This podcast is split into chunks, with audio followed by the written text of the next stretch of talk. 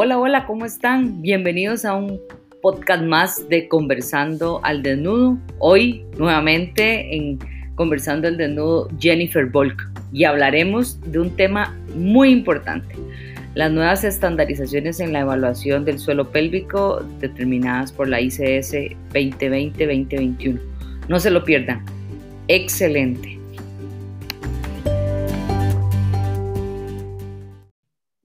Noches a todos, un placer saludarlos, muy feliz de que estén compartiendo con nosotros una vez más en Conversando al Desnudo Jennifer Volk, gran amiga de mi alma, eh, que admiro con todo mi corazón y de que siempre nos enseña cosas súper importantes. Yo creo, y amiga, Colombia, ¿cómo estás? Espero que las cosas anden un poquito mejor por allá. Y me encantaría que te presentes, Jennifer, para aquellas personas que no te conocen. Eh, bueno, pues primero que todo, yo también muy feliz de estar acá, Vivi, también una gran amiga eh, que conocí en este, en este caminar en el mundo del piso pélvico. Eh, mi nombre es Jennifer Pelken, yo soy fisioterapeuta, especialista en rehabilitación de piso pélvico y salud de la mujer, soy educadora prenatal acá en Colombia y pues ya llevo cerca de 10 años trabajando en el área de, de rehabilitación de piso pélvico me he dedicado un poquito, me he estado involucrando en, en sociedades científicas, específicamente con la Sociedad Internacional de Continencia, eh, la cual es una sociedad que, pues Vivi sabe, la llevo en mi corazón, creo firmemente en ella, me ha abierto las puertas de una manera increíble eh, porque también hoy quisiera también como contarles un poquito y, y, ojalá que la charla nos lleve de cierta manera a eso, porque algunos de ustedes y algunos fisios en Latinoamérica dirán, ¿cómo una colombiana o como una persona que habla español llega pues a, a ser parte de ciertos comités en, en una sociedad internacional?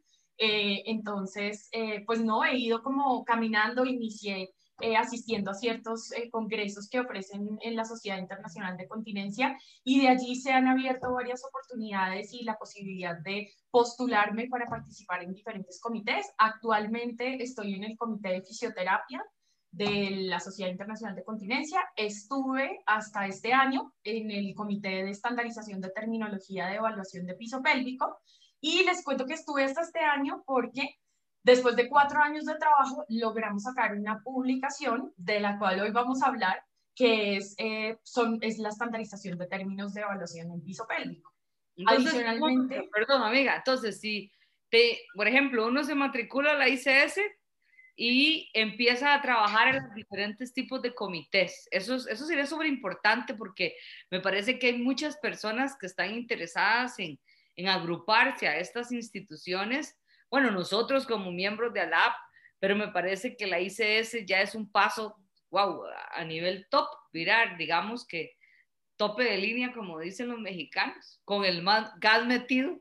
Entonces, ese procedimiento, ¿cómo se realiza? Así, cultura general. Mm, yo ingresé como asociada, simplemente pagué mi afiliación, empecé a asistir a los congresos y pues como involucrarme con las personas que son las que, los ponentes, las personas que siempre están allí, que son los referentes. Y em, creo, podría decir que casi que todos los años he visto que abren convocatorias para participar en los diferentes comités. Debes pasar un, filtro y un proceso de selección, pero cada uno de los usuarios, de los asociados, tiene la posibilidad de postularse, enviar su hoja de vida, mostrar como su, su interés en participar en algunos de los comités. Yo mm, inicié eh, primero postulándome para una beca que ellos ofrecen, con, es una beca de, en investigación con Pfizer y tuve la gran bendición de, pues de, de ganarla. Estuve participando en, en digamos que en un tema, en, un fellow en Montreal con Chantal Dumoulin en, en, su laboratorio y allí digamos que empecé como a conocer un poco más acerca de, de la ICS y cómo se manejaba y ya a partir de ahí seguí postulándome para otros comités.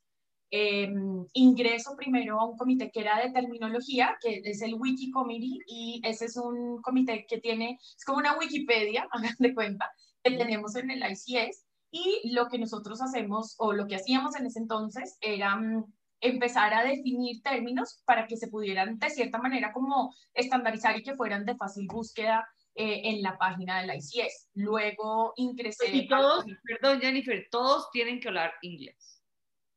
El idioma es inglés, sí, digamos que sí es un requisito, es como la manera universal en la que todos eh, nos reunimos y nos conocemos y el congreso siempre se da en, en inglés.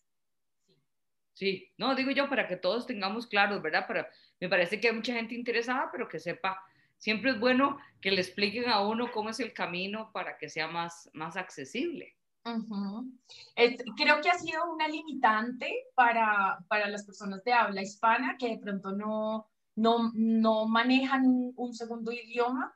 Eh, yo no considero que sea mi, no es mi lengua materna, el inglés tampoco, es el español, eh, y, pero pues creo que también fue un buen ejercicio de empezar pues a intentar eh, darme a conocer y empezar a hablar. Y creo que también ha sido una posibilidad, una oportunidad muy bonita porque eh, tú empiezas a conocer personas de todo el mundo, donde, pues que su lengua materna es otra, no es el inglés, y todos buscamos comunicarnos y digamos que en estos comités, especialmente en esta estandarización de términos, ha sido muy lindo porque es lograr estandarizar la terminología para que todos hablemos el mismo idioma, a pesar de que no sea nuestra lengua madre.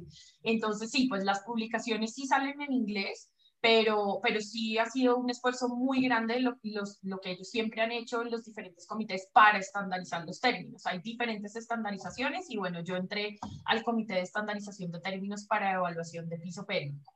Ahora, eh, contanos, contanos este proceso. ¿Cuánto tiempo llevan para poder llegar a publicar? Mira, esa ave que está ahí, parece que tengo cachos. Mira, mira.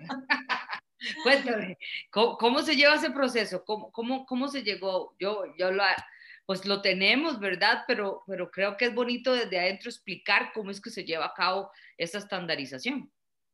La estandarización, bueno, primero surge la necesidad, entonces em, teníamos un, un, un, paper, digamos que, que, creo que es muy conocido por la mayoría de los fisios de piso pélvico y otros profesionales que trabajan con disfunción de piso pélvico, que era el paper de Messelink, el paper de Messelink, ahorita ya tengo una pequeña presentación que les voy a mostrar y ese fue publicado en el 2005 y del 2005 hasta más o menos el 2018, 19 se, eh, surge la necesidad de ampliar los términos, se empieza a ver que hay muchas personas hablan en términos diferentes o que incluso a veces la terminología es mal interpretada, digamos, o se interpreta según como tú hayas entendido que hay que hacer la evaluación o, o, que hay, eh, no sé, que, que describir el diagnóstico o el síntoma que tiene el paciente. Entonces surge la necesidad y se conforma un grupo eh, al cual se postulan diferentes asociados y diferentes pues, personas que tengan interés en trabajar en este grupo de trabajo. Iniciamos, yo creo que más o menos como en el 2017, tal vez, em, y empezamos a hacer reuniones eh, tanto virtuales y revisiones eh, casi todas de manera virtual, y siempre participábamos en el Congreso de la ICS en una reunión presencial donde digamos que llegábamos a hacer la reunión de trabajo personal em, y, y empezamos a unificar el, el trabajo. Eh, se, empieza a hacer, se empiezan a hacer rondas donde empezamos a buscar específicamente la terminología que se está utilizando en evaluación de piso pélvico, se empiezan a buscar diferentes investigaciones, publicaciones y empezamos a consolidar lo que iba a ser el nuevo, el nuevo reporte de, de terminología para estandarización del piso pélvico.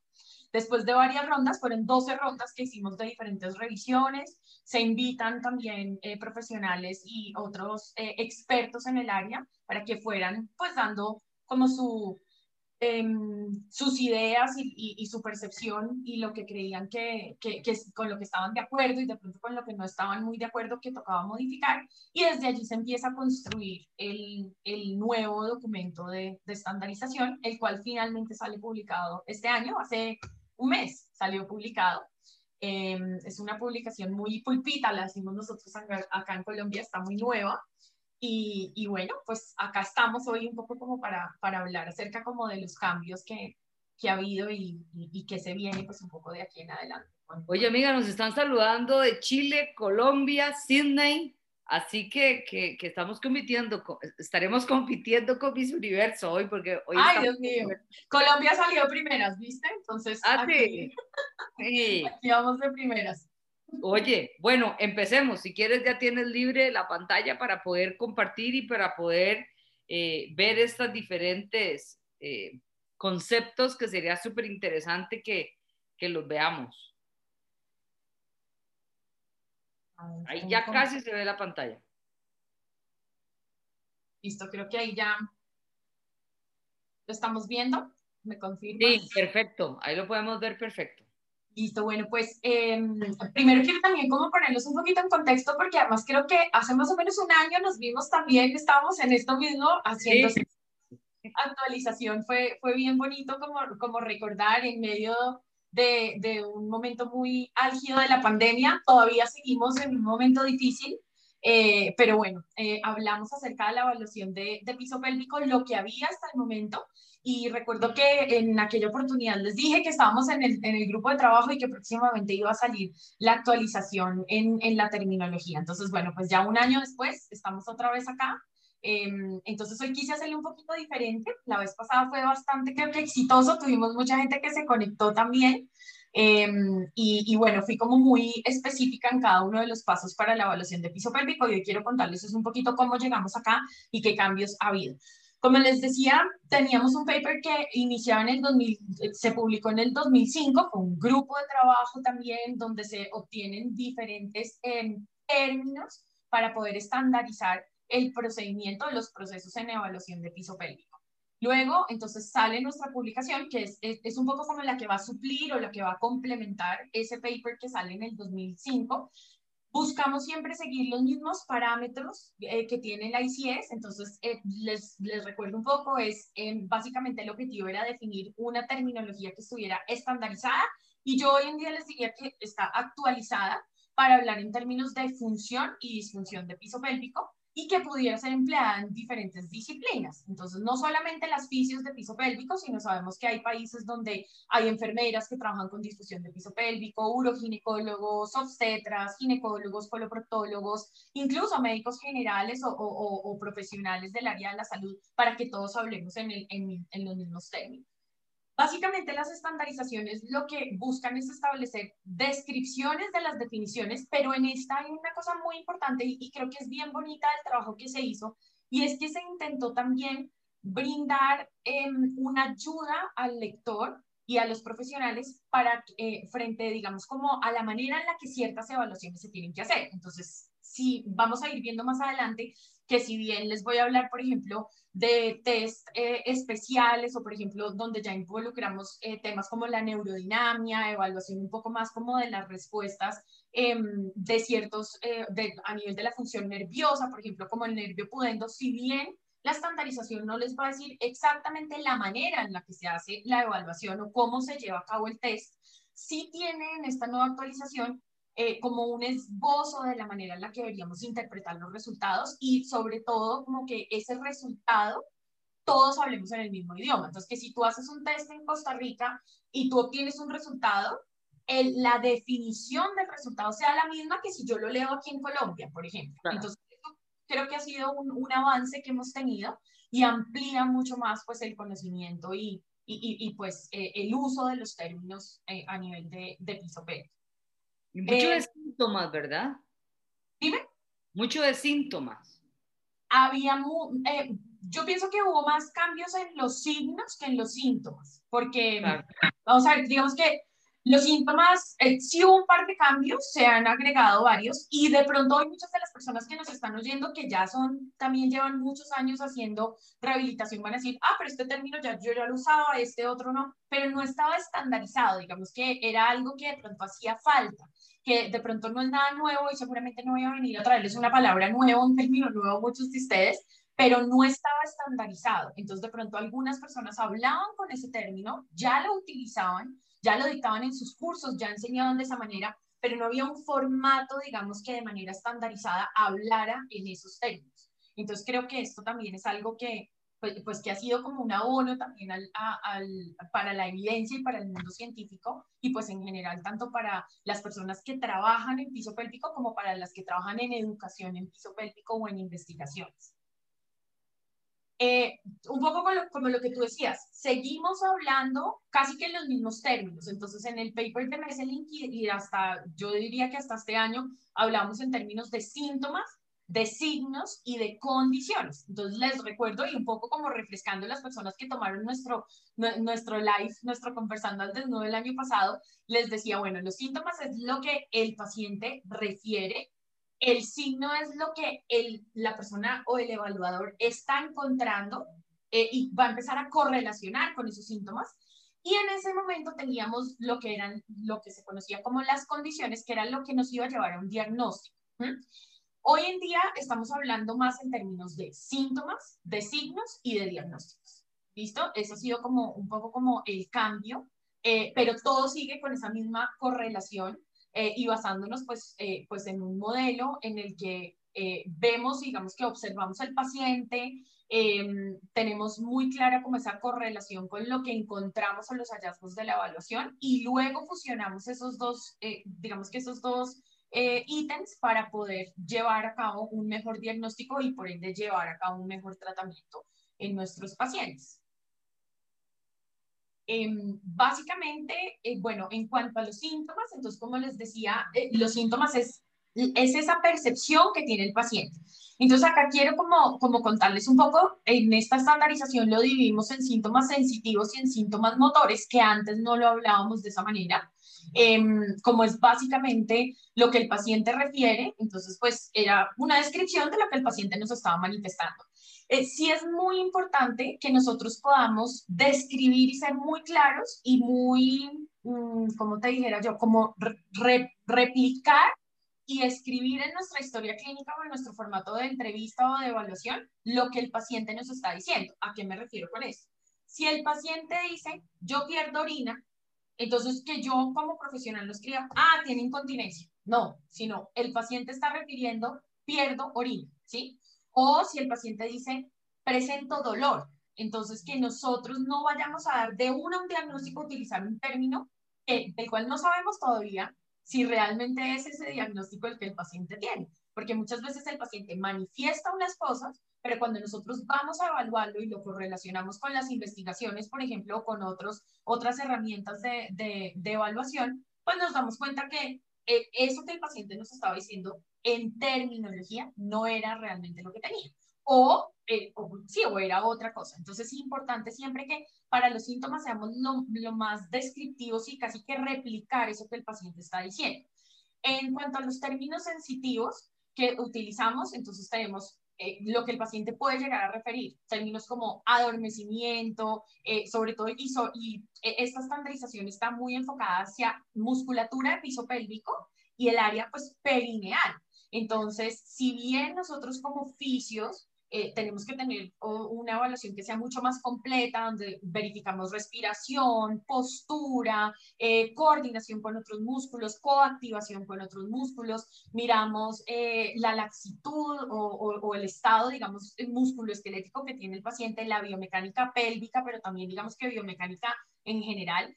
Eh, esta estandarización está hecha específicamente para el área de la musculatura de piso pélvico. Entonces también digamos que se obvia un poco todo lo que es postura, respiración, eh, musculatura mm, a nivel de, por ejemplo, de cadera, los músculos eh, pelvitrocantéricos, que es importante que sepamos hoy que no es que los hayamos excluido de la estandarización porque ya no los evaluemos, sino porque en esta estandarización específica el enfoque que queríamos tener era piso pélvico.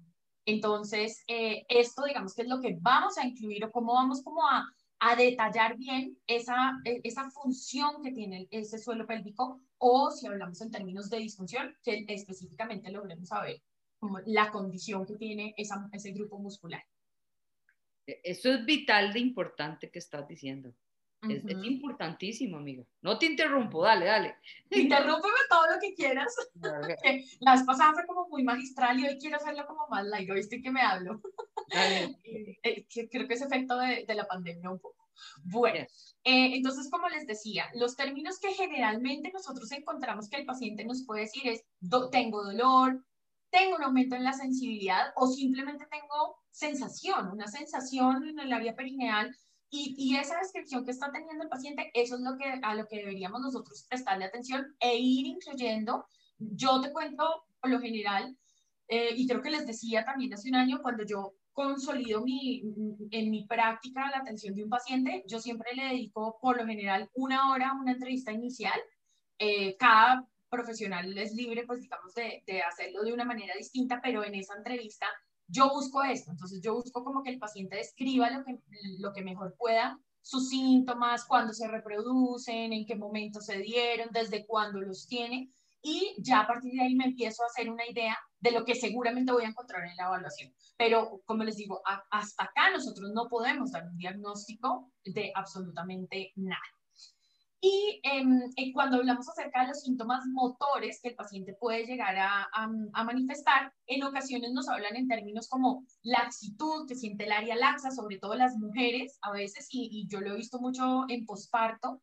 Eh, entonces dicen, tengo una sensación de eh, que la vagina o, el, el, tejido alrededor de la vagina o a nivel perineal está mucho más laxo, que hay una amplitud en el espacio, que hay una sensación de apertura, siento que tengo debilidad, hay abultamiento, esto está muy relacionado a veces con el prolapso, por ejemplo, eh, o sensación de pesadez, como un peso después de ciertas actividades, pérdida de control que está muy relacionado con las incontinencias, dificultad para relajar que está muy relacionado con los síntomas, eh, las patologías dolorosas, eh, al igual que tensión, sensación de estrechez, de constricción, está como muy tensionado, muy apretado. Y aquí vienen unos términos nuevos que decidimos incluir, que como te decía, para algunas de nosotras ya eran conocidos, pero no había una estandarización, nadie nos decía si utilice ese término. Entonces hablamos de aire, em, y eh, cómo lo manifiesta el paciente, como siento que me sale aire, eh, o siento ruido o el paso de gas o, o, de aire, casi siempre es como yo lo, me lo manifiestan mis pacientes, y este puede ser un aire vaginal o un aire anal. Entonces, el aire vaginal em, está mucho más eh, pues, relacionado, sobre todo en, en, la etapa del posparto y en mujeres que están lactando. Eh, es, digamos, donde la literatura mayormente lo presenta. Eh, y el término que decidimos incluir fue aire vaginal. Em, creo que en España le, le dicen flatos. Ajá, eso quiere decir flatos, sí. y, creo que, bueno, digamos que acá por, por el hecho, o, o digamos que para, mm, para poder estandarizarlo, decidimos dejar la palabra aire, porque eh, digamos que en inglés, a, la, a, la, traducción, no está la palabra flato como tal. Entonces queda como aire vaginal o aire anal, que es este aire anal sí está más relacionado como con una incontinencia de gas. ¿Listo? sí. Entonces, una pregunta, y perdón, y vos estás hablando de que hay mayor incidencia en posparto, pero también me imagino que en menopausia también. Sí, lo que pasa es que acá digamos que cuando se empezaron a hacer los consensos y empezamos a revisar la literatura, lo que más empezamos a encontrar era que mayormente este término se utilizaba en mujeres que estaban en el periodo de la lactancia. Eh, digamos que es cuando más se refiere. No con esto les estoy diciendo que no aplica en ningún momento, eh, pero digamos que hasta el momento cuando se hizo la revisión, lo que se encontró es esto.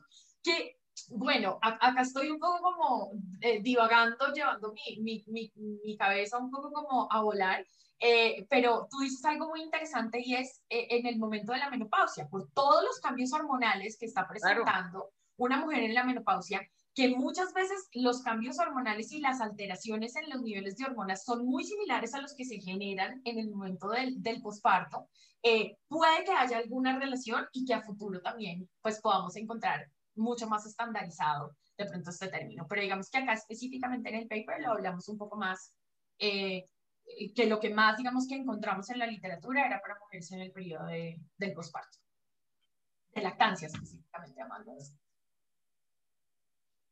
Está bien, yo no digo nada. Next, como dicen.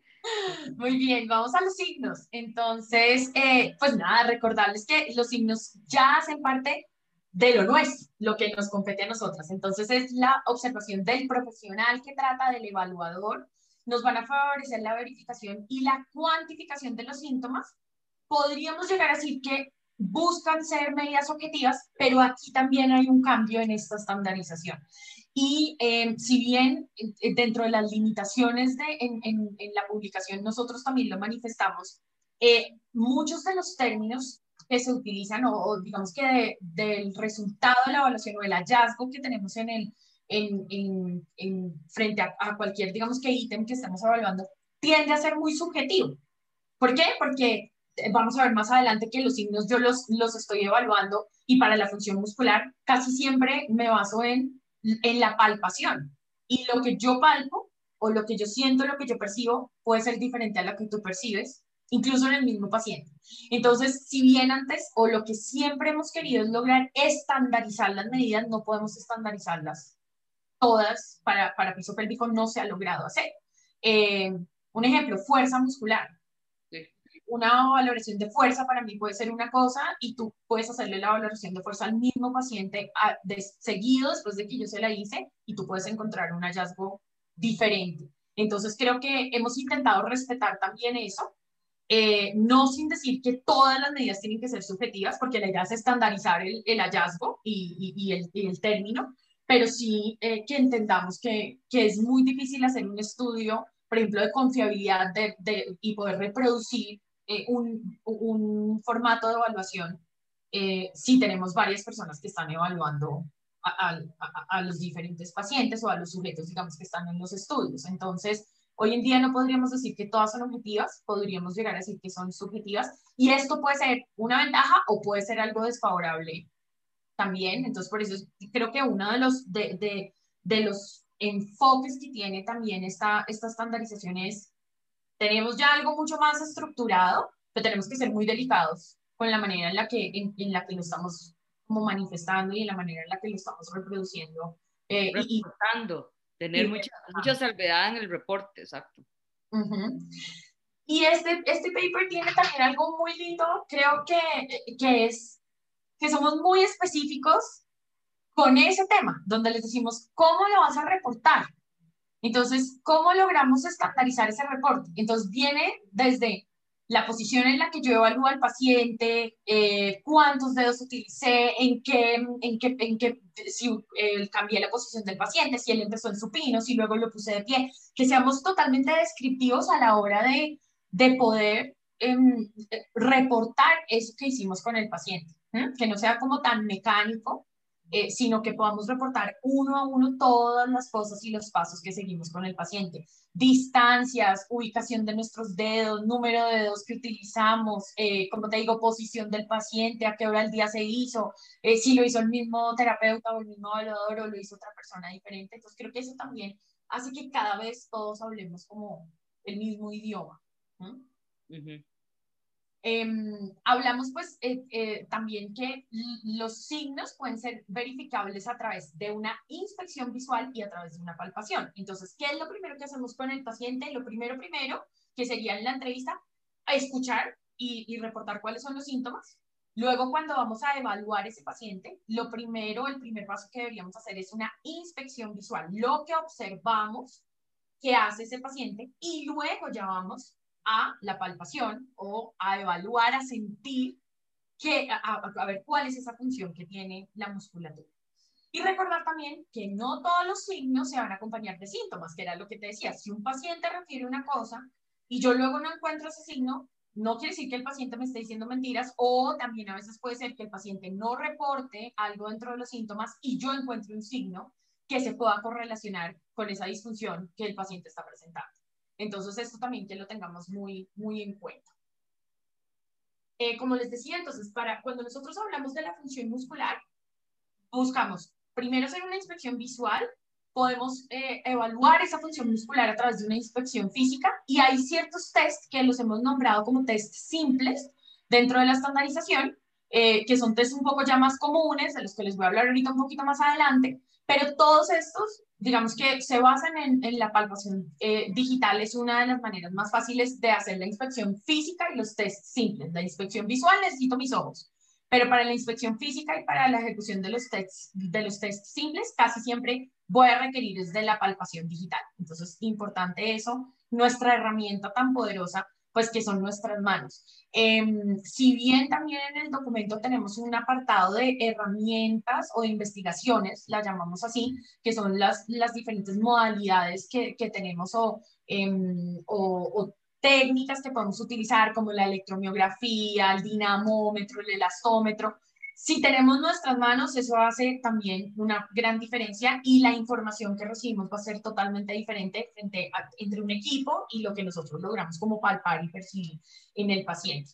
Entonces, como te decía, eh, ¿qué buscamos y, damos como la directriz de los aspectos que son importantes para que estandaricemos en nuestra evaluación? Entonces, eh, digamos que el orden sería la posición del paciente, Y las posiciones que utilizamos es si evaluamos al paciente de pie, si lo evaluamos acostado, de medio lado, si sus rodillas estaban flexionadas, si estaban estiradas, si lo puse en posición. Nosotros acá lo llamamos de ranita o de libro abierto, eh, que es una manera en la que muchas veces evaluamos también la musculatura, pero es importante también detallar eso, si la vejiga estaba vacía o no, que creo que para muchas de nosotras podría llegar a sonar obvio, pero para muchas otras personas no. Eh, entonces también ver eh, eh, esa vejiga cómo se estaba comportando antes, entonces, y también anotarlo allí, sobre todo si, si tenemos una práctica clínica donde somos más de un terapeuta el que está atendiendo a ese paciente o incluso si somos solamente nosotras, tener muy claro esto.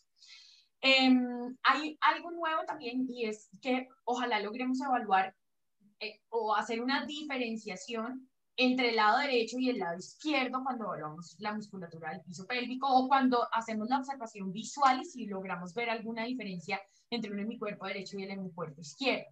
Entonces, eh, hablamos en términos de si hay simetría o si hay asimetría, eh, si estaba presente en el, en el, reposo, esa simetría, si, si está presente o no está presente al momento de hacer una contracción eh, o pedir la función muscular, o incluso al esfuerzo también, Em, cómo se da esa simetría. Y pues también importantísimo, que creo que es algo de lo que nosotros eh, estamos muy pendientes en la evaluación y no solamente la activación muscular, sino cómo reposa ese músculo, cómo descansa, cómo se relaja después. Entonces es importante eso.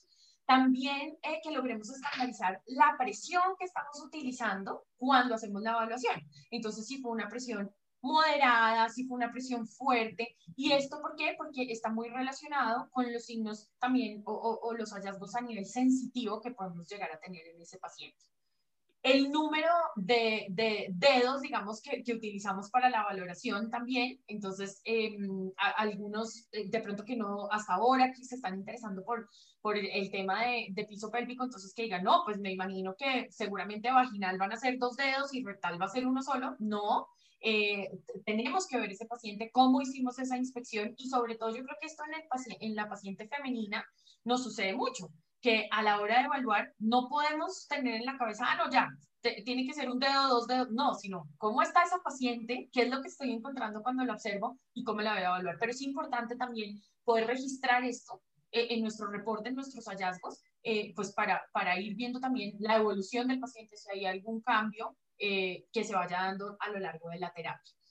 Em, la orientación eh, también de, de, nuestros dedos, cuando ya estamos haciendo la evaluación, entonces cómo estamos orientando eh, esos dedos, es importante que, que, que lo podamos mm, estandarizar, vuelvo, utilizo esa palabra, porque muchas veces, dependiendo de la ubicación y, y la manera en la que nosotros hayamos colocado nuestros dedos, vamos a obtener un resultado diferente. Y aquí digamos que en la estandarización dejamos abierto la posibilidad, y creo que muchas de las que llevamos tiempo trabajando en piso pélvico sabemos que podemos evaluar capas de suelo pélvico, a pesar de que son músculos muchas veces que son pequeños y todos están interconectados, pero yo puedo hacer una, una evaluación inicial de una capa superficial, una media, una profunda, eh, o simplemente hacer una evaluación global de la musculatura del piso pélvico. Entonces es importante también esa ubicación de, del, del, profesional y de, de, los dedos de ese profesional para saber exactamente qué es lo que estamos evaluando.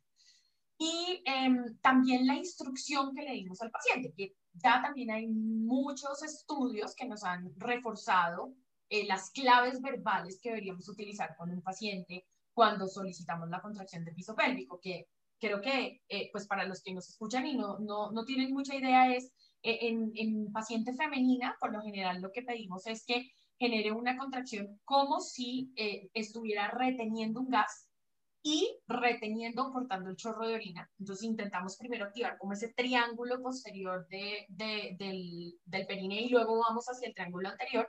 Y en los hombres es mucho más fácil una clave verbal como que intente cortar el chorro de orina o retraer el pene. Em, entonces, esto eh, e, es, digamos, como esa clave que estamos utilizando verbal para eh, favorecer esa contracción voluntaria máxima. Y también que podamos em, ver o reportar si hay contracción de musculatura accesoria o parásita, la llamamos muchas veces, durante esa evaluación de piso pélvico. Entonces ahí sí ya vamos a hablar de aductores, rotadores externos, musculatura eh, respiratoria, musculatura abdominal, eh, si el paciente incluso hace, eh, tiene una respuesta respiratoria, si hace apnea, si hace pujo, si hace valsalva durante ese momento de la evaluación. Entonces, estos siete puntos es importante que ojalá podamos añadirlos a nuestro formato de evaluación y lo tengamos muy claro a la hora de hacer esa, esa evaluación de, de, nuestros pacientes. ¿Algo que nos quieras decir acá, Vivi, que quieras comentar? Que estoy pensando cómo, cómo tratar de tenerlo todo incluido una evaluación que sea digital, ¿verdad? Porque cada vez usamos más medios digitales. Entonces, qué en, en ese instante, la verdad, estaba pensando en cómo incluir eh, estos, estos ítems tan detallados en la evaluación. En realidad me, agarraste así pensando en eso. pienso que a veces de pronto lo vemos, no, esto es muy tedioso, eh, entonces ahora me toca reportar todo. Pues digamos que también es una invitación, si bien los invitamos a que a, a, que ojalá estandaricemos el formato de evaluación, no tiene que ser todo al pie de la letra, pero, pero pienso que es un ejercicio bonito en la medida en la que nosotros vamos trabajándolo, porque cada vez e, e, el cerebro va como fusionando un poco más ese entendimiento también que tenemos del paciente y sobre todo que tú sabes que yo soy súper rígida como con el tema de, de, de, de la... Tema no, amiga, ¿cuál tema no? pero, pero, pero pienso que, que eso es, para algunos de nosotros es un ejercicio muy bonito porque a, mí personalmente, mientras yo más trabajo y, y, más he visto, digamos que las estandarizaciones y las he entendido de esta manera, para mí cada vez ha sido más fácil entender al paciente, entender de manera ordenada y que no se me escape nada. Ahora, también es importante y tenemos que tener en cuenta que el hecho de que nosotros tengamos un montón de ítems y un montón de cosas que podemos evaluar en un paciente en una evaluación tenemos que ajustar esa evaluación al paciente. Entonces, yo ahora les voy a hablar de un montón de términos nuevos, pero si yo tengo un paciente que tiene cierta patología, tiene unas características, de pronto no le tengo que evaluar todo. Y ahí es donde creo que también es lo bonito de nuestra, de, de, nuestra especialidad y es empezar a, nosotros decimos acá como a desmenuzar e, e, esa historia de ese paciente, esas condiciones que tiene, para poder empezar a decir, esto sí lo tengo que hacer, ah, encontré esto, tengo que hacer esto más. Em, entonces pienso que, que, cuando lo tenemos bien organizado, habrá algunas casillas en las que vas a poner no aplica, eh, pero, pero vale la pena de pronto que lo tengamos como de una manera muy juiciosa, estandarizado. Y más, por ejemplo, si algún día queremos pensar en, en publicar, en hacer un estudio, ya tendríamos toda una casuística muy, muy organizada eh, de, de, pues de, de, las historias de nuestros pacientes y, y, y, de los resultados y de los hallazgos que tuvimos con las, con las terapias o con los tratamientos. Sí, yo creo que lo que más cuesta, o a mí me cuesta más, es que en esa primera eh, evaluación, a mí me importa mucho crear empatía con el paciente. Entonces, como que todos estos ítems tienen que ir quedando en la cabeza para luego apuntarlos, porque si te volvés, ¿verdad? A, muy metódico, a, mí se me hace, ¿verdad? De que estás escribiendo en la compu mientras la persona responde o estás escribiendo en un papel mientras la persona responde, eh, uno pierde esa conexión visual con el paciente y, es complejo. Me parece a mí que eso es una de las cosas más difíciles en, en esas primeras evaluaciones que uno quiere llevar esa casuística, ¿verdad? Y bueno, y de pronto te entiendo perfectamente que creo que a mí también me pasó y te confieso, a mí me parecía que era bien incómodo lo que tú dices, tener la tabla o, o la tablet o el computador y uno ya listo, de pronto con sus guantes, listo para, para, para tratar al paciente y luego entonces me toca coger el esfero y escribir o, eh, como bien complicado a veces un poco como eh, el tema de, de manejarlo y lo que tú dices, ganar la empatía del paciente, ser profesional, eh, mostrar que, que, que, estás haciendo una cosa en orden y no que de pronto empecé por el pie, luego me fui a la cabeza, luego fui al piso pélvico, luego cogí el abdomen, pero, pero bueno, creo que nosotros tenemos ya una ventaja y es que ya han sido tantos los pacientes que hemos visto que ya cada vez tenemos como un poco más mecánico el, el tema y, vamos, van saltando las ideas y, y, la manera en la que tenemos que abordar al paciente, pero, pero creo que... Eh, yo, yo, te vuelvo y, y, creo que ha sido algo que he visto mucho con muchos de mis colegas acá, Em, y después que salíamos de los cursos, al principio cuando empezamos a formarnos, que decíamos, brutos, ¿cómo se hace? ¿Cómo hacemos el formato de evaluación? ¿Cómo lo monto? Es tanta información, entonces creo que, que cuando podemos tenerlo de esta manera como un poquito más sistemática, es mucho más fácil el entendimiento. Entonces, eh, es, un, es un ejercicio que creo que para muchos de nosotras fue duro, ese montaje además de tu historia clínica del paciente en piso pélvico, pero, pero en la medida en la que vamos tratando los pacientes y vamos teniendo los resultados, creo que cada vez se hace un poquito como más fácil em, como responder ante, ante Em, bueno, ¿continúo? Sí, adelante, claro. Cuando vamos con la inspección visual, entonces acá, importante, vamos a ver varias cosas. Les hablaba que vamos a tener inspección visual y vamos a tener palpación eh, o, la parte digital, la valoración digital, y algunos tests que son adicionales que se recomienda que los realicemos. Tanto para la inspección visual como para el momento de la palpación debemos respetar o, seguir tres cosas importantes. Ver el comportamiento de la musculatura y, del complejo de la musculatura del piso pélvico en reposo, verla en activación y verla cuando hay un aumento de la presión intraabdominal. Entonces van a ver acá que hay como en eh, la presentación tres cosas que se repiten y decir, pero es lo mismo, no, porque lo primero que estoy viendo es cómo funciona solito lo que yo estoy observando, la respuesta que estoy viendo Luego, cuando ya pido que haya una activación de la musculatura y luego también las mediciones que se hacen cuando hay aumentos en la presión intraabdominal, porque creo que todos sabemos que eh, la musculatura del piso pélvico es un amortiguador de esas presiones y va a responder directamente ante aumentos o disminuciones en la presión intraabdominal.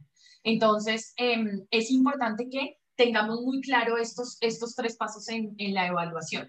Y en eso sí creo, eh, Vivi, que de pronto si nos sentáramos a discutirlo algún día, te diría, para mí ese es el orden que tiene que seguir y esto sí tendría que respetarlo en una evaluación, que contemple los tres momentos. Es supremamente importante que, que, que, lo respetemos y como que lo hagamos de esa manera. Pero ahora yo, yo te preguntaría, no, totalmente de acuerdo y creo que, que, lo hacemos, ¿verdad? Eso, nada más que ahora está súper claro.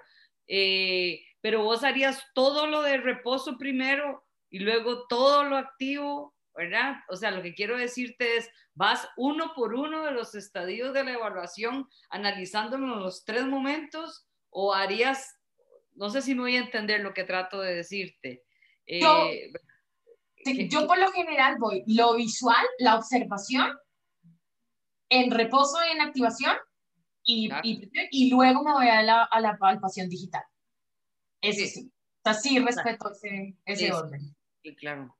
Y es más simple también.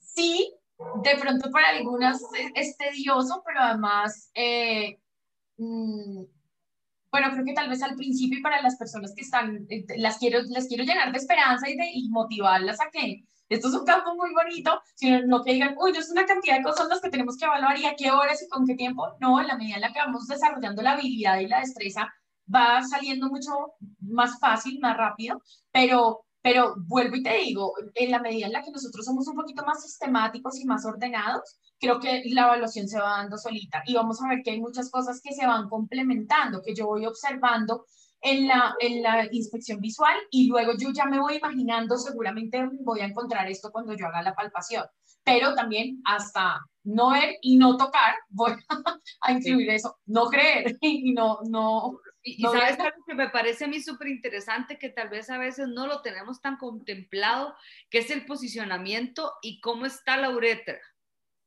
Eso me parece a mí que es súper interesante cuando nosotros llegamos, abrimos, vemos los pliegues, ¿verdad? Podemos pedir el reposo activo, podemos aumento de la presión abdominal, ¿verdad? Y esa posición de esa uretra, ¿verdad? Cuando lo vemos en, en, una alineación poco común, creo que es algo que tenemos que darle más hincapié. Últimamente he estado dándole como, mira, cómo viene en esta posición, está tirado más a la derecha, está tirado a la izquierda porque está tan abajo, ¿verdad? Y, creo que más adelante, que me imagino que, en la estandarización también se habla mucho de las investigaciones eh, de ecografía, me parece que la ecografía en algún momento nos, la podemos estandarizar y, ver las alteraciones que pueda tener eh, esa uretra posicionalmente.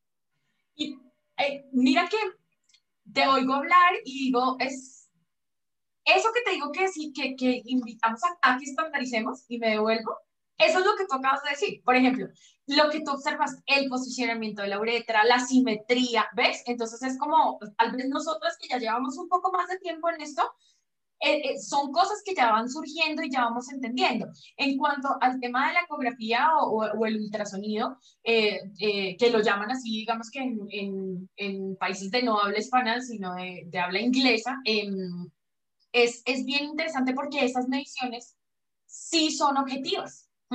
Claro. A diferencia de nuestras mediciones acá. Mi medición puede que no sea tan, tan, tan objetiva. Eh, hay algunas cosas que sí van a saltar a la luz, van a ser obvias, pero van a haber otras cosas y sobre todo en la palpación, pienso que es donde más objetivo se, se, se, se convierte el resultado o el hallazgo. Em, pero ya digamos que con las herramientas, las herramientas tienen un beneficio grandísimo y es que es lo que es, la medición que es, es exacto, es preciso, es totalmente objetivo.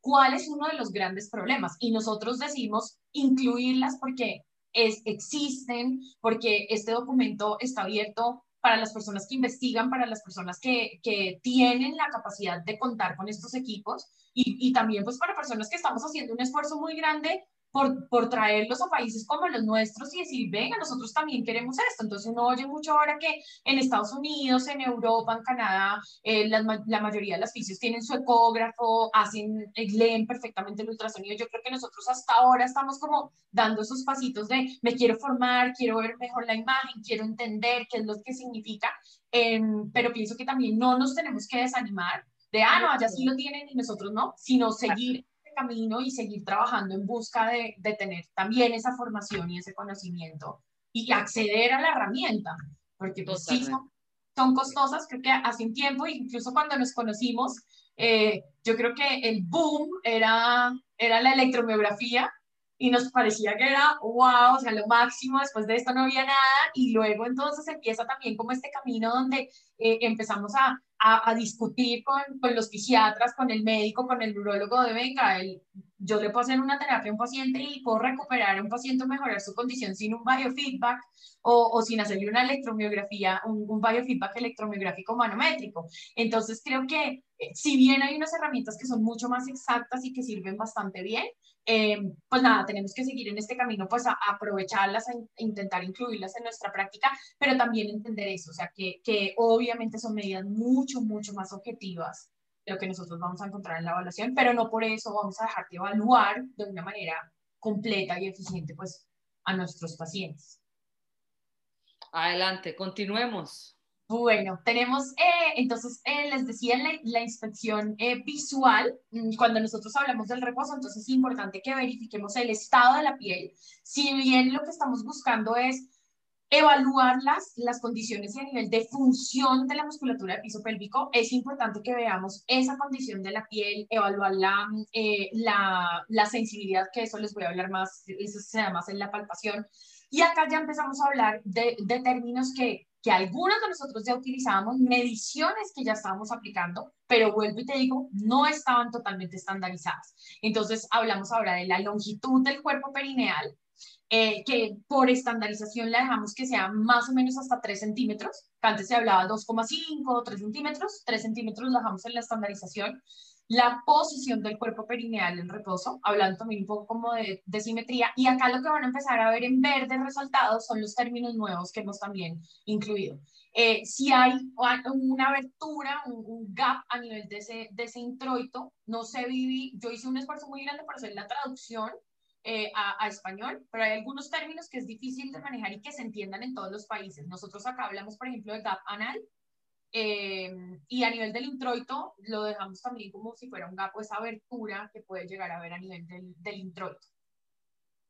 Eh, no, sé no te entiendo eh, en ese sentido, en, una apertura, explícame cómo lo, cómo lo estás Hay una mayor distancia a nivel del, de, del introito digamos, como esa, esa distancia que tú puedes llegar a observar, o si el introito está totalmente cerrado, o si llega a haber una, una, una abertura a nivel del introito, entonces lograr también tener como una medición y, y, una descripción de esa abertura que vemos. Hay algunas pacientes, esto es solamente para una eh, inspección visual eh, eh, en perine femenino, entonces si vemos en ese introito que está totalmente cerrado, hay que describirlo también. Ok, ok, ok. Ya, ya entendí. Okay, okay, si vemos que, que, es, que tiene una, una, una, distancia, entonces pues tendríamos en lo posible, ojalá si se puede medir esa distancia y también empezar a, a, correlacionar de pronto con los síntomas y con, con, los otros hallazgos de la evaluación. Entonces, esto es algo nuevo que, que teníamos. No sé si en Costa Rica lo llaman diferente. Apertura vaginal, tal vez. Sí, apertura vaginal, me parece. Uh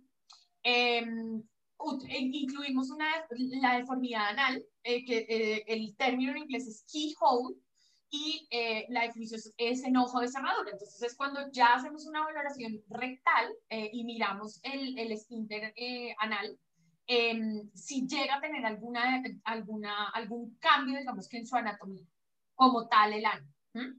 Eh, si vemos las, eh, las, las, llavecitas o los ojos de las cerraduras que vienen normalmente como eh, redonditos al, en la parte de arriba y abajo tienen el huequito por donde entra la llave, entonces normalmente sabemos que un esfínter anal debe ser pues cerrado, circular, digámoslo así, pero si llegamos a ver y si hay necesidad de pronto de separar de cierta manera los glúteos para poder ver y vemos esa deformidad, está muy relacionado a veces con la presencia de fisuras o em, eh, alguna otra, digamos que patología que se haya generado. Hemorroides, picas, lo que sea.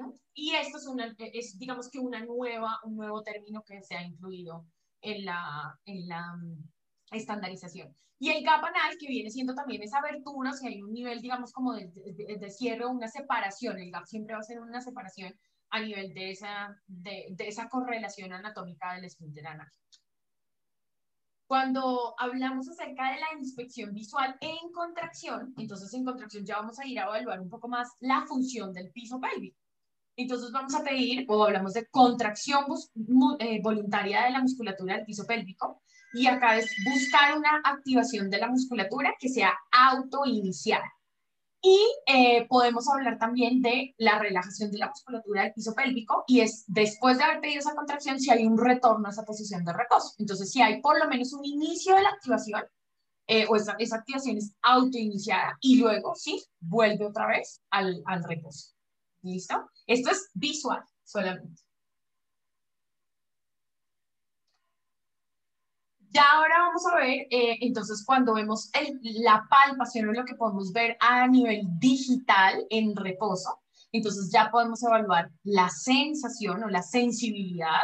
Em, digamos que hay una diferencia entre la sensación y la sensibilidad. La sensibilidad ya es con test específicos de em, eh, los diferentes eh, test que hacemos acá. Les voy a explicar un poco como mis, mis colores para que lo entendamos mejor. Verdes son los términos nuevos Negros son los términos que ya teníamos y azules son los test que recomiendan adicionales que podemos hacer. Entonces, para sensación, por ejemplo, como acá ya estamos viendo que yo ya estoy tocando al paciente, entonces, ¿qué sensación tiene al tocarlo?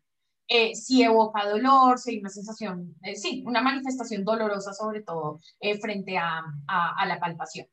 La cicatrización, y es importante revisar la movilidad de la cicatriz, revisar cómo está esa cicatriz, si hay presencia de cicatriz o no. El tono, que creo que ha sido algo que, que nos ha eh, golpeado en la cabeza muchas veces en los términos, además, entonces, ¿qué? Hablo de hipertonía, hablo de hipotonía, de normotono, al fin, ¿qué? Em, digamos que el, el, término de tono, lo que, eh, lo que decidimos es eh, hablar en términos de un tono que sea normal, que esté aumentado o que esté disminuido. Esa es la manera en la que eh, se, se, postula en, en, en, el paper. No vamos a hablar en términos de hipertonía o hipotonía, porque eh, el término como tal de hipotonía o hipertonía siempre ha sido relacionado y se ha descrito para paciente neurológico o cuando hay una condición neurológica. Y es ampliamente conocido por nosotras que la mayoría de nuestros pacientes que tienen disfunción de piso pélvico muchas veces, casi que en la mayoría de las ocasiones, no presentan una disfunción neurológica. Entonces, a menos que el paciente presente una condición neurológica, podríamos hablar de hipertonía o de hipotonía. Pero en este caso hablamos de un tono que sea normal, aumentado o disminuido y se basa, digamos, en una evaluación donde utilizamos la definición. El tono tiene unas definiciones muy amplias pero la más básica que creo que cualquier fisioterapeuta salta de una y nos dice es, eh, el, es la resistencia pasiva al movimiento. Entonces, se le pone una resistencia al músculo que está evaluando y si hay una resistencia, eh, a ese movimiento, ahí es donde vamos a evaluar el tono. Pero el tono también tiene unas, eh, o cuando evaluamos el tono tenemos que ver no solamente esas propiedades contráctiles, sino las propiedades viscoelásticas y las propiedades eléctricas que tiene el músculo.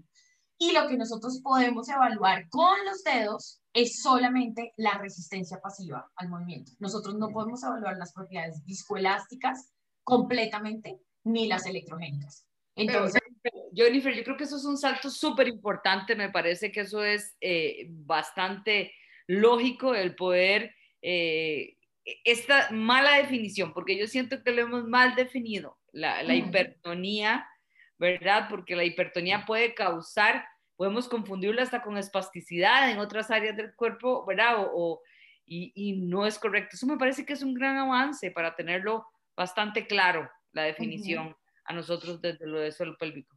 Y, y, un poco lo que tú dices, uno, no, uno, uno habla de un paciente espástico, un paciente neurológico. Claro. Eh, eh, entonces, eh, ah, digamos que eso siempre ha sido una de las grandes luchas y de las grandes discusiones que ha habido en la comunidad científica, en nuestra, en, nuestra comunidad de profesionales y, que trabajamos de fisioterapeutas, de diferentes profesionales, pero además de fisios de piso pélvico y es, ok, ¿tú cómo vas de una eh, de, un hiperton, de una hipertonía, eh, eh, es como un, como un umbral muy cortito, está un paso de pronto de una espasticidad y entonces, ok, entonces voy a decir que el músculo estaba espástico o estaba hipertónico, no podemos hablar en esos términos. Entonces sí, digamos que por consenso se decidió hablar en, en, estos términos, que sería un tono normal, un aumento del tono y una disminución del tono. Y esto también eh, vamos a verlo ahorita en los diagnósticos, que cuando nosotros vamos a empezar a diagnosticar, vamos a hablar eh, de patologías que están relacionadas o condiciones relacionadas a un tono disminuido o un tono que está en aumento. Y dependiendo de esas, eh, de, de, estas condiciones que encontramos o este hallazgo que encontramos en el músculo, podemos empezar a ver qué patologías son las que más están asociadas pues, con este hallazgo. Eh, hablamos también. avancemos porque en mi país hay restricción vehicular y a tus 10 se acaba todo. Entonces tenemos que poner. Dios mío, bueno, vamos. Eh, hablamos también, pues se hace test, eh, se evalúa la sensibilidad y puntos sensitivos, que acá es importante porque no les estoy hablando de punto gatillo. Este sí es importante que lo tengamos en cuenta. Los puntos gatillos tradicionalmente son aquellos puntos que nosotros encontramos que es un punto de, donde se genera una respuesta refleja de aumento de sensibilidad, una respuesta dolorosa, eh, que es, digamos que no es directamente en el área, pero es un, es, un, es un reflejo, digamos, que se tiene. El punto sensitivo, acá lo que estamos hablando es, si yo palpo un punto y hay aumento de la sensibilidad, a eso es lo que vamos a llamar un punto de sensibilidad o de dolor o que evoque, digamos, alguna sensación, pero no es un trigger point y no es un punto gatillo. ¿Listo? Y de los test especiales que podemos a, utilizar acá está el test de neurodinamia, test neurodinámicos del pudendo, el cotton swab, que es el test del, de, eh, eh, nosotros acá lo llamamos el copito, el, el QT, eh, no es el test de Q-tip que va directamente, eh, que utilizamos uretra, porque no vamos a mirar la movilidad uretral, pero es un test de sensibilidad donde utilizamos el, el, el, el, el swab test y lo que hacemos es verificar la sensibilidad eh, y evaluar, digamos, los dermatomas si queremos. Podemos evaluar los reflejos, hacer test de reflejos sacros y buscamos o podemos evocar eh, reflejo bulbo cavernoso, bulbo esponjoso, el reflejo anal. Y eh, también en reposo buscamos si hay contracción voluntaria de la musculatura del piso pélvico, pero acá ya estamos haciendo palpación. Acuérdense que acá estamos hablando desde la, de la palpación digital. Ya cuando hablamos de la palpación vaginal y rectal, porque la, anterior era a nivel de periné, entonces podemos evaluar sensación que, que haya, sensibilidad, cicatrización, tono nuevamente, eh, por capas, las diferentes capas del, piso pélvico o, global, fasciculaciones, que no es, eh, era un término que antes no estaba, pero digamos que no está considerado, ¿no? sensibilidad y nuevamente test de provocación nerviosa del, del pudento. Este, Hablamos, este, test, perdón, ¿cómo lo hacen? El test de provocación eh, nerviosa, hay diferentes maniobras que tú puedes hacer. Hay dos tests, digamos que en, como tal en la estandarización no está descrito cómo se hace, como les decía, sí, sí se es un test que se recomienda que se pueda hacer, em, se debe hacer a través de, la, de, de, palpación, se podría llegar a hacer por vía vaginal o rectal, eh, y eh, hay dos tipos de test que puedes hacer, donde buscas un poco las ramas del, recorrido del pudendo y eh, haces, em, digamos que hay diferentes fases. Si buscas una flexión de, de cadera, que el paciente descuelgue la pierna sobre la camilla, que haga algo más de rotación externa, dependiendo es que también de la manera o hasta donde llegues a hacer el test, vas a poder, o, o se, se intenta definir cuál es la rama del pudendo que está más afectada. Si es eh, la, la, rectal, si es la, em, la, la, perineal, entonces depende, digamos que hasta dónde lleves el test eh, y, y lo, el resultado que te dé te va a generar, digamos que una mayor aproximación probablemente a lo que el paciente puede llegar a... Yo lo pensé hasta eléctricamente, ¿verdad? Ah, eh, con, con dedal, dices tú. Sí, sí, con un, con un lápiz. ¿Verdad? Que se pueda provocar una respuesta. Ah, bueno, no, pero estos eh, como son, em, son, son un poco más de neurodinamia, entonces sí necesitamos como la participación activa, el estiramiento, la elongación, digamos, de toda la estructura y, y, del nervio como tal. Eh, y específicamente para la valoración rectal, cuando hablamos de, de, de, a nivel rectal, ah, un término nuevo es valoración rectal digital, explicar, y si hay un gap anal palpable, pues a, la palpación. Y si estamos hablando de una valoración eh, vaginal, la flexibilidad de la apertura vaginal, entonces si yo genero, que no es tono, sino si hay flexibilidad frente a esa apertura, y hablamos de la lesión de los elevadores o la que hace un año también hablamos un poco de eso, y es esas separaciones de que cuando hacemos la valoración, si hay más de unos 2,5, 3 centímetros en adelante a nivel de la inserción de los, de los elevadores, podríamos estar, sería sugestivo de una, de una avulsión. Entonces esto es nuevo también. Cuando lo vemos ya para activación, entonces hablamos de la contracción voluntaria de la musculatura del piso pélvico y aquí tenemos entonces varios, eh, varias cosas. Eh, lo que llamamos el, el, mm, el para mí, yo te, confieso, yo soy una ardua defensora del perfect, eh, pero digamos que es, es, son los mismos pasos, ya no estamos hablando como tal del perfect, eh, hay otras escalas que nos van a hablar de eso, pero hablamos de un test eh, muscular digital y es básicamente la valoración de la fuerza y las escalas recomendadas está la escala de la ICS, la escala de Oxford, la escala de Ring, varias las que ustedes deseen utilizar. Eh, Perfect tiene, utiliza la Oxford modificada, entonces también la podrían utilizar sin problema. La dirección del movimiento, si fue cefálico, si fue caudal, bueno, eh, lo que observamos, lo que palpamos en esa contracción, la resistencia y a nivel de la resistencia hablamos de fatiga. Entonces, a, a, cuánta contracción, a cuánto sostenimiento de la contracción el músculo se fatigó. Entonces, son como dos términos que vienen nuevos, que es la resistencia muscular y la fatiga muscular. Hacemos el test de contracción sostenida, Em, la repetibilidad de la contracción, cuántas veces puedo repetir esa misma contracción con las mismas características, el número de contracciones que se realizaron y la relajación post-contracción.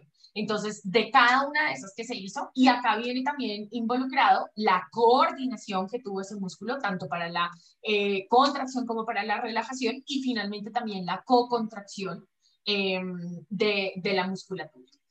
Y eh, únicamente para la valoración o la exploración vaginal, también hablamos de la elevación uretral, que es un poco lo que tú decías del movimiento, si hay un movimiento de esa uretra, el cierre de los elevadores y el tamaño del hiato eh, a nivel del, del, hiato de los elevadores, que está un poquito relacionado con la avulsión también, pero esto es únicamente para una exploración vaginal. Eh, en cuanto a las investigaciones, en las investigaciones decidimos incluir eh, diferentes tipos de, herramientas con las que podemos evaluar el músculo. Como decíamos anteriormente, no todos tenemos, casi ninguna tiene acceso a este tipo de, herramientas. Algunas sí, algunas no tanto que nosotros la hagamos, pero es bueno que las vayamos conociendo, que, que aprendamos como a, a, interpretar los resultados. Entonces se habla de la dinamometría. Mm, la dinamometría siempre se, se ha hecho eh, de carácter intravaginal. Se habla también de la miotonimetría, que es un, un tipo de evaluación donde se miran las características del tono cuando se genera un impulso mecánico. Muy parecido a la dinamometría, pero mira las características, digamos, no solamente de tono, sino de la respuesta completa del músculo. La manometría, que es mucho más conocida por, por nosotras, eh, ahí em, podemos incluso ver la manometría a nivel de piso pélvico, la utilización de presión para ver la respuesta eh, de la musculatura. También hay intrauretral y hay intranal. Hay manometría no rectal, que es la que normalmente es, la, por lo menos en mi país, es la que nos llega diagnóstica eh, la evaluación y nosotros podemos llegar a interpretar los resultados, pero es más, digamos, que se utiliza en coloproctología como para brindar un diagnóstico específico del paciente, más como de disinergias. Y hay técnicas como los eh, manometrías por vectores, que son imágenes de alta resolución eh, y eh, digamos que dan un hallazgo pues mucho más objetivo, más exacto de la condición del paciente. Y las de alta resolución ambulatoria son, es la utilización de diferentes catéteres de manera ambulatoria también para medir, digamos, las presiones en el paciente. Eh, encontramos también incluido la electromiografía y digamos que en estos apartados lo que se intentó hacer es dar una breve explicación de para qué funciona cada una de las técnicas, cuáles son las, las condiciones que deberíamos tener. Y por ejemplo, en electromiografía hablan de términos como el crosstalk o, o todo lo que es la, mm, eh, eh, la variación, digamos, que se puede generar en la señal dependiendo si hay interferencia o no. Eh, entonces, todos estos términos relacionados a la, a electromiografía ya los tenemos incluidos también dentro de la, de la estandarización. Y se habla también del ultrasonido y la ecografía, donde no estamos explicando cómo se hacen ni las medidas exactas que debe tener cada uno, pero sí se hace un apartado para, para ultrasonido para ver cuáles son, digamos, como los puntos claves que deberíamos tener o que deberíamos poder... Eh, Amiga, pregunta, con respecto a electromiografía, eh, ¿están teniendo algún tipo de estandarización en parámetros básicos o en parámetros, nada, verdad? Es que... No. Sí, muy difícil, ¿verdad? Ayer, por cierto, estaba en una clase aquí con unas colegas costarricenses y, lo, y, lo, decíamos, ¿verdad? Es que es muy difícil establecer un parámetro, eh, pero todavía no lo hay, ¿verdad? No hay, no hay una estandarización con respecto a parámetros tal cual. No, había un par de estudios que hablaban, por ejemplo, de en reposo, que, que digamos que para, para, una medición en reposo no debería superar eh, los 5 eh, microvoltios, que si, si, si en reposo un, un, músculo registraba más de 5 microvoltios, eh, ya se podría hablar de una hipertonía, pero volvemos a lo mismo. A ver, eh, no, no todos los músculos tienen una, una composición, una ubicación igual, no sabemos qué condición tiene ese músculo y ya me estás hablando de una hipertonía, que es otro término que ya estamos hablando acá, que no, no deberíamos como eh, utilizarlo de esa manera como tan, tan laxa, digámoslo así. Eh, entonces, no, nosotros no, para este tema específico, si no hay, no, no hay parámetros y te, dejo, y te dejo una picando que, que lo hablamos con Bernie un día de estos, ¿verdad? Eh, cuando hablábamos de las manometrías a nivel de cavidad vaginal, cuando pedimos grandes contracciones y que el paciente tenga prolapso, ¿cuánta presión ejerce un órgano prolapsado eh, a, un, a, una electromiografía, ¿verdad? O sea, que queramos decir, wow, ya estamos viendo una muy buena contracción. Y estoy hablando del MG, ¿verdad? No estoy hablando de, manometría, sino de electromiografía dérmica con el electrovaginal y de que el paciente o la paciente hace una excelente contracción y uno esté como muy motivado y cuánto puede ser que haya un órgano que ella esté pujando mal, ¿verdad? Que nosotros no lo estemos viendo y que eso nos aumente la presión intracavitaria. Creo que eso es un, uy, que hay que tener mucho cuidado a la hora de valorarlo. Eh, sí, es, muy importante y, digamos ver también como eh, eso adicional que está haciendo el paciente, porque lo que tú dices, muchas veces nosotros no estamos viendo, pero el paciente sí está ejerciendo un cambio en su presión intraabdominal. Entonces, sí es importante eh, tenerlo en cuenta y es muy difícil entonces de esa manera poder estandarizar es decir, que todas las personas en reposo tenemos una musculatura eh, que una lectura electromiográfica sea, no sé, de 5, de 10 milímetros de, de, mercurio, si es de presión o, si, o de microvoltios, es muy difícil. Y además ver la variabilidad que tiene frente a la posición en la que tú estás tratando al paciente. si es una evaluación en bípedo, no, no hay, no existe todavía la manera de, de estandarizar e, e, esa medición como tal. Además, yo siento que para electromiografía podríamos hablar toda la noche ¿verdad? Porque depende tantísimo del, paciente, de su elasticidad, eh, de su actividad física normal, hasta su estado de estrés, ¿verdad? Que yo siento que todas esas cosas pueden implicar en el reclutamiento muscular.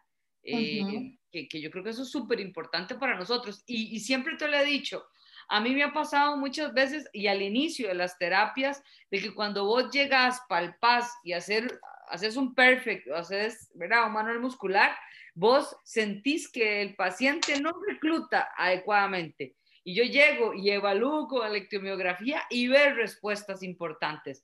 Que ahí yo siempre he dicho, qué tan importante eh, o qué tanto, ¿verdad? También tenemos que tomar en cuenta la mujer eh, cuando es palpada o cuando es evaluada con un instrumento, que yo insisto en que las mujeres sienten menos invasión, creo yo, al, colocar vos un electrodo y que se mida solo a que vos estés palpando. Yo creo que es una cosa importante a tomar en cuenta, no, no sé, siempre lo he pensado. Eh, lo que sí Vivi tiene esta estandarización es que se busca dar, si, se, si estamos hablando de electromiografía, y creo que se hizo un, un, como un esfuerzo también muy grande por decir, bueno, sabemos que eh, la electromiografía es una de las herramientas más comunes, más fáciles, más asequibles, digámoslo así, que tienen eh, los profesionales. Entonces, lograr también estandarizar lo que estamos, cómo lo estamos utilizando. Y acá viene la variabilidad en los resultados, porque entonces nos dicen, por ejemplo, eh, que si hacemos estudios o si queremos reportar, entonces tenemos que hablar, por ejemplo, desde el material de los electrodos, el tamaño del electrodo que utilizamos, el tipo de electrodo que utilizamos, el lugar en el que lo estamos haciendo, la posición en la que está el paciente, la distancia entre los electrodos, una cantidad de cosas como para poder algún día ojalá pudiéramos llegar a estandarizar esos resultados. Entonces, digamos que si bien no te puedo dar datos específicos y decirles hoy a todos 5 milímetros de mercurio, 10 microvoltios, lo que sea, sí importante que podamos registrar cómo fue que hicimos la medición.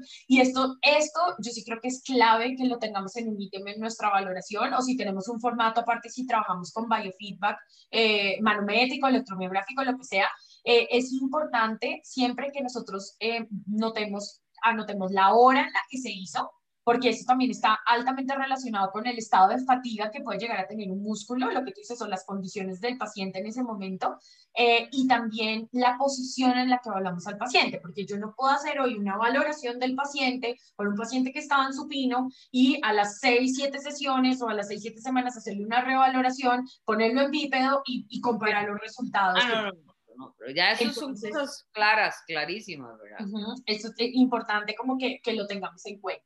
Ya para los diagnósticos, eh, lo, que, lo que se hizo fue condensarlos en cinco categorías que podemos llegar a encontrar. Entonces, antes hablamos de condiciones, ahora lo que hablamos es a, a nivel diagnóstico, entonces tenemos desórdenes de la musculatura del piso pélvico relacionados con un aumento del tono, encontramos los desórdenes relacionados a la disminución del tono, los relacionados al dolor, los relacionados con la coordinación de la musculatura del piso pélvico y la neuralgia del pudento. ¿Listo? Que fueron cosas que fuimos encontrando en los hallazgos de, de nuestra, eh, de nuestra evaluación. En los que están relacionados a un, tono aumentado, es, eh, encontramos, digamos que dos sobre todo, que es eh, un, un, dolor miofacial, a nivel de piso pélvico. Y, y, esto también creo que ha sido bien bonito porque antes no se hablaba mucho de, del, del, suelo pélvico, sí, siempre lo hemos dicho y creo que todos lo conocemos como una estructura que es eh, eh, muscular, ligamentaria eh, o con todas las estructuras óseas, pero la fascia ha sido algo muy nuevo que se ha tratado. Hay muchos profesionales increíbles que que tratan el suelo pélvico desde la, desde la funcionalidad de, del sistema miofacial, pero que lo empecemos a incluir acá también, pienso que también ha sido un avance. Entonces hablamos de, eh, de, de, síndromes dolorosos miofaciales y hablamos de las mialgias a nivel de piso pélvico. Entonces digamos que las patologías asociadas al aumento del tono son estas que por lo general vienen con eh, eh, con presencia de patología dolorosa, digámoslo así, un hallazgo de, de dolor. Em, en los dos vamos a encontrar que es, eh, es dolor lo que vamos a, eh, a, hallar. Eh, y encontramos también las, eh, de las patologías que están un poquito más relacionadas o, los desórdenes relacionados a la disminución del tono. Entonces, los síntomas que el paciente puede manifestar acá es distensión, el gap, la abertura, la debilidad, el abultamiento, la pérdida de control. Los signos que podemos encontrar normalmente acá es eh, hablamos acá en, términos, digamos, de hipotonía, una disminución del, de, lo que, del tono muscular. Em, podemos encontrar todas, todas incontinencias. Las incontinencias, los, los prolapsos, yo los oh. pondría acá y en otro lado también, porque es un tema que es muy debatido hoy en día. Eh, pero acá digamos que encontramos también en la estandarización por ejemplo, esto me parece que es bellísimo, es que creo que en esta estandarización todo ha estado como súper claro. Eh, eh, explicado. Entonces, ¿qué encuentras? ¿Cuáles son los síntomas mayormente asociados? Los signos más probables que puedes encontrar y a nivel de investigaciones, dependiendo de lo que utilices, entonces, eh, ¿qué podrías encontrar en esas investigaciones? Para disminución del tono, a pesar de que se puede medir con dinamómetro, miotómetro, manometría, digamos que para la electromiografía, que es lo que más podemos utilizar o lo que normalmente más se usa, entonces una reducción, digamos que en la señal. Entonces, si bien otra vez no tenemos datos específicos de cuántos microvoltios, cuántos milímetros de mercurio, eh, sí lo que vamos a ver es que es un poco relacionada a la debilidad, a la disminución también de ese tono. Cuando hablamos de problemas de coordinación de la musculatura, entonces podemos llegar a encontrar eh, dos patologías, el vaginismo y el anismo, y están los criterios también, entonces, para, para poder diagnosticar eh, estas dos patologías que los síntomas tienden a ser también síntomas eh, dolorosos, de molestia, una sensación de estrechez, de constricción, em, dificultad de pronto para la, para la evacuación, para la defecación, para una penetración anal. Y dentro de los eh, signos eh, podemos encontrar un tono que esté aumentado. Acá, cuando definimos el tono, decíamos en, en, en, la estandarización que el tono puede ser eh, transitoriamente que aumente en el tono o que, vaya aumentando o que puede ser un aumento del tono permanente. Entonces, digamos que en estos puede ser, es más un, un, aumento del tono que se da de manera transitoria. Em, dificultad para, para mantener o para generar una completa relajación de la musculatura y vamos a encontrar pues un aumento a nivel del tono muscular y lo podemos eh, eh, corroborar en las eh, investigaciones a través de miometría, dinamometría, electromiografía, ultrasonido o incluso resonancia magnética. Em, en, en, cuanto al anismo, en las investigaciones podríamos utilizar el test de expulsión del balón, una resonancia magnética con, de, con defecografía y a través de la electromiografía una activación eh, de la musculatura del piso pélvico durante la defecación. Entonces, donde vemos un aumento en la actividad eh, eh, eléctrica muscular o a nivel de presiones en el momento de la defecación, pues cuando, cuando en, en realidad lo que necesitamos es que haya una coordinación y una relajación del esfínter. Y para el último diagnóstico, que sería la neuralgia del pudendo, eh, normalmente los síntomas que encontraríamos es eh, dolor a través de toda el área de distribución del nervio, em, también digamos que a nivel vulvovaginal, anorrectal, em, en, en, las áreas distales o incluso cercanas a, sobre la uretra, que se empeora con la posición sedente eh, o que a veces sobre todo en posición sedente sobre superficies muy rígidas, eh, cuando permanecen mucho tiempo, no sé, se sentaron en un banco, en una tabla, que, que hay mucha más compresión, eh, se puede eh, generar una mayor patología, un, un, mayor dolor, una, una, exacerbación de los síntomas. Y en cuanto a los signos, recomendamos continuar por el criterio de Nantes. Em, que, que, no haya, digamos, que no se pierda esa sensación, esa, ese aumento de esa sensibilidad a través de la distribución, digamos, de todo el, el recorrido del pudendo y otros eh, síntomas que podemos encontrar es ese aumento de la sensibilidad de la palpación a lo largo de todo el recorrido del pudendo, los test de provocación eh, que te decía, em, más de em, eh, cuando hablamos de de test que son netamente nerviosos, podemos encontrar que están alterados hilos de neurodinamia, gracias, em, y aumento del tono, pobre coordinación muscular, Em, y eh, pues eh, test eh, positivos también cuando hacemos test de provocaciones específicos para el pueblo que sean positivos. Esto digamos que ha sido digamos, algo uh, nuevo también que, que hemos incluido dentro de, de, los diagnósticos. Entonces, antes si bien hablábamos un poco como de musculatura que está hipoactiva, una musculatura que está hiperactiva, o, hoy en día queremos hablar más como en estos términos eh, eh, distribuirlos en, en, estas patologías, no sin hablar, por ejemplo, de, eh, de incontinencias, porque esto, digamos que me parece que es importante que lo aclaremos. En las estandarizaciones anteriores, en, en, en, el paper de Messelink, se hablaba y se hacía mucha referencia a los, a los síntomas y a los signos, sobre todo a los síntomas. Y en el, en el grupo de los síntomas Em, y de los signos se incluían las disfunciones de piso pélvico eh, o las patologías, incontinencia urinaria, incontinencia fecal. Entonces, en este paper lo que quisimos hacer fue dejarlo específicamente para musculatura de piso pélvico.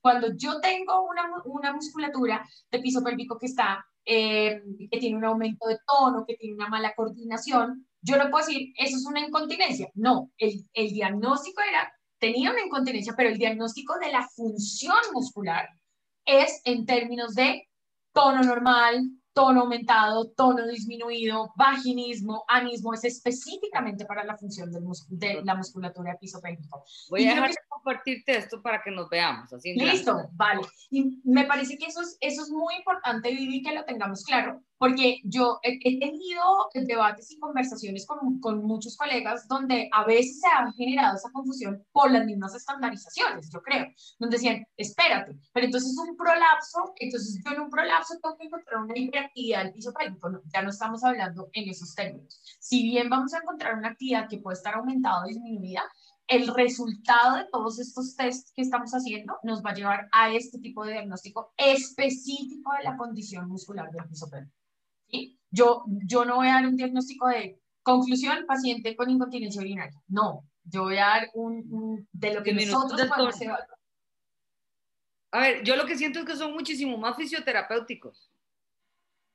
Eh, se, acerca, muchísimo más y como yo siempre lo digo, nosotros somos ingenieros del movimiento, ¿verdad? Eh, entonces yo siento que nos acercamos más a dejar en claro que estas, todas estas patologías se pueden asociar a este factor común.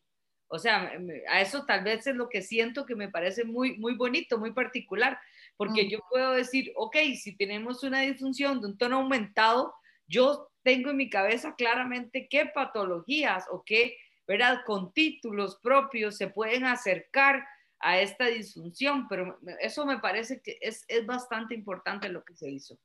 ¿Verdad? Bueno, ¿quién es uno para opinar, verdad? Un humilde eh, ser humano, pero me parece que, que, que la ICS y, y, ustedes hicieron, ¿verdad, amiga? Un trabajo espectacular, ¿verdad? Porque, porque es muy, yo te insisto, es muy fisioterapéutico. Es, es, es, sí, y creo que la mayoría de las personas que estábamos en el grupo de trabajo, eh, Elena Froli, Beth Shelley, eh, Caribo, o sea, pues hemos muchos éramos fisioterapeutas, entonces creo que también buscamos, si bien había otros profesionales, eh, se intentó hablar mucho, pues en función de eso, de la función muscular. Para, para, las otros, para los otros términos, para, por, por ejemplo, para definir incontinencia urinaria, incontinencia fecal, hay otras estandarizaciones. Y también lo que no quisimos fue volver a incluirlas, porque para eso ya está el paper y ya estuvo publicado. Pero, pero pienso que este fue mucho más amigable, es, es mucho mejor para, para nuestra profesión, eh, nos brinda todos los pasos y como los ítems que deberíamos tener una evaluación y creo que nos aclara ese camino y, y, e, ese tema de nosotros evaluamos y nosotros estudiamos la funcionalidad muscular ¿sí? Eh, dentro del estudio del movimiento corporal humano. Me parece que, que tenemos ahí, una que interrumpe, eh, me parece que esta evaluación de los nervios pudendo neurodinámicamente, creo que ahí hay un vacío de, de, conocimiento en muchas partes, ¿verdad? En donde no se sabe hacer. Que, que, creo que eso es importante resaltar. Así que te reto que hagas un nuevo curso para aprendientes, que, de solo hablando de esto, porque me parece que, que, aunque estemos muy empapados, yo creo que esa es la valiosa eh, actitud de un profesional es actualizarse y creo que esta estandarización le permite a todos los que estamos en esta área actualizarnos y, tener mayor agilidad para la intervención terapéutica, porque a eso me refiero, Jenny. O sea, eh, nos permite aclarar muy bien cuál es la disfunción para atacar más fácilmente qué objetivos terapéuticos poder tener. Y en función de lo que es nuestro, yo pienso que eh, en mi país pasa mucho que en esta lucha de darnos a conocer, de, de, de, sacar adelante la especialidad, de que, de que nos reconozcan los médicos, que en, las clínicas monten los servicios, que, que, que, nos paguen una tarifa que además sea la que, la que consideramos que vale después de tanto estudio, de tanto trabajo y de, de tanta cosa que, que, hacemos con los pacientes. Eh, pienso que, que han sido eh, varias cosas. uno, digamos, pasa mucho que a veces queremos la receta de cocina y siempre hemos hablado de eso, esto no es una receta de cocina, bueno, aquí la tienen, de cierta manera la tienen, tienes todo estructurado para que tú puedas ir pensando que cada cosa hay que empezar a desgranarla y lo que te decía al principio y ojalá que se lleven esto hoy las personas que nos están acompañando y es, yo no tengo que hacer todo con el mismo paciente pero en la medida en la que yo voy a, encontrando esos hallazgos, yo voy decidiendo qué es lo que sí hay que hacerle y lo que no hay que hacerle. Y ya cuando yo tengo todos estos resultados, todas estas cartas sobre la mesa, pero además yo veo lo que es lo mío, lo que a mí me corresponde, porque nosotras las fisioterapeutas, por lo menos en mi país, nosotros no diagnosticamos una incontinencia, nosotros no diagnosticamos un prolapso, ¿sí? observamos cosas, pero nosotros lo que, lo que sí podemos diagnosticar es la funcionalidad del músculo cómo está ese músculo y por qué ese paciente llegó a tener esa condición que tiene o esa disfunción que tiene. Entonces, lo que tú dices, ¿cómo hago con esto que tengo para mejorar esa condición del músculo? Ahí estamos nosotros. Entonces, eh, creo que la verdad sí, fue un, fue un trabajo muy, muy lindo que espero pues que, que, que, se animen a leerlo. Sé que el, paper está en inglés, pero vive además con todo gusto. Cuando quieras, hacemos una actualización. No, total, eh, total, está así picándonos. Como Rafa Nadal hoy ganando en la arcilla, eh, eh, te la dejo picando para que lo hagamos. De verdad, amiga Jeppy, vos sabes lo que te quiero, millones, la falta que me haces y, espero, por Dios, que nos veamos pronto de verdad, que se acabe esta carajada y nos podamos viajar y con más tranquilidad. Así que... Esto, acá qué pena te interrumpo ya para finalizar. Eh, también creo que ha sido un año difícil para el mundo entero eh, hemos tenido que buscar recursos y, la manera, una manera diferente de aprender, de actualizarnos, de crear lazos. Te quiero de verdad, independientemente que seas mi amiga, y lo voy a decir a cambio, darte las gracias porque el trabajo que tú has hecho de convocar gente, de hacer estas actualizaciones, de invitar personas de, diferentes partes del mundo que, y, con esta invitación a ven y compartes lo que sabes, es la verdad, eh, creo que lo que estamos llamados a hacer a compartir ese conocimiento. Creo que una de las cosas que a mí por lo menos me ha dejado la pandemia es el conocimiento. Tú tienes unas cosas acá y a veces se olvida, eh, se te escapa, lo que sea, pero es, es del universo y esto que tú has hecho de verdad, eh, te felicito y te doy las gracias. Eh, pues por, por esta, esta oportunidad que nos das a todos y también que pues que pensemos un poco, yo no estoy muy de acuerdo por ejemplo en un curso que sea, y siempre lo hemos hablado, a ver, un curso de evaluación de piso pélvico y que yo te lo enseño online me parece un poco complicado porque la destreza está acá y creo que eso es una de las cosas que, y que incluso nosotros acá en Colombia, a través de la Asociación eh, Colombiana de Terapeutas de Piso Pélvico, estamos intentando como estandarizar y pegarnos de otros países y es cómo tú tomas un curso y cómo logras generar la destreza y la habilidad como profesional eh, para poder luego tratar a pacientes. Entonces, eh, cuentas conmigo, obviamente, y, y, pues muy rico que ojalá la gente se, se, anime para una actualización, pero, pero también, digamos, como buscando maneras diferentes y ojalá que algún día nos podamos ver eh, muy pronto y, y, hacer esa parte práctica que es la que más se necesita, porque ahí creo que es cuando más se, se obtiene la, la, destreza. No, yo, yo te, te confirmo, me parece que el 2020 fue un año de susto para todos, creo que, que, no sabíamos cómo iba a pintar esto, qué iba a pasar, cuántos meses iba a durar. Y creo que compartimos todos un poquito de cada uno de nosotros, nos volvimos totalmente accesibles. Creo que muchos somos totalmente accesibles, pero había otras personas que había que volver a, hacer, ¿verdad? Que esto sea tan, tan parsimonioso. Eh, y, y creo que el 2021 nos hemos detenido y yo creo que, que ahí sí hay que hacer un llamado de atención porque creo que nos hemos detenido un poco. Eh, creímos que todo iba a volver a la normalidad muy rápido y cada vez nos damos cuenta que no es así. y, que, y que bueno que, que, falta. Yo les diría, tienen el 2021 igual a como estamos, ¿verdad? No, no creo que mejore muchísimo. Eh, eh, bueno, por lo menos en mi país, yo no creo que mejore tanto. Estamos en la tercera ola y en la única ola que ha habido colapso de hospitales. Y como yo siempre lo digo, nosotros somos no, tranquilo. Esto se nos fue acá. Eh, yo, yo lo que te digo es, es bueno a veces, aunque sea, poder compartir la información. Y, y para terminar ya, porque se me, me hicieron la restricción, eh, nunca, nunca, nunca uno aprende tanto como evaluando en vivo a una persona. Es, es que si ya hubieran modelos, ya los tendríamos, ¿verdad? O sea, eh, te lo dice uno, o sea, yo que trabajo tanto dando clases, vos también, ¿verdad? Si, tuviéramos un modelo anatómico que se pueda simular ese calor que se siente, eh, esa textura. La reacción. No, existe, no existe, no existe. Y, y uno como fisioterapeuta, al principio, el evaluar a un paciente y el temor, sea como sea, sientes temor, no es una rodilla, no es un hombro, no es un pie, es la vagina, es el recto. Es la intimidad. Estás invadiendo, exactamente, y eso solo se quita con hacer. Eh, eso se quita solo probando. Así que, bueno, amiga, te quiero muchísimo, muchas gracias. Y, y a ti muchas gracias. Lo que necesites acá siempre. Yo sé, yo lo sé y lo dejaremos por YouTube. Hoy no creo, pero mañana lo subo por YouTube, por Spotify y vas a ver que las próximas semanas vamos a tener personas diferentes también en, en, en, Conversando el Desnudo, que ya llevamos bastantes programitas, ya más distanciados, pero tratando de hacer que los fisios aprendamos todos los días y la gente eh, de la comunidad sepa que existimos y lo que hacemos. Así que amiga, muchas gracias. A ti, un saludo a todos. Cuídate mucho. Te quiero muchísimo, que estés muy bien. Chaito. Chao. Bye.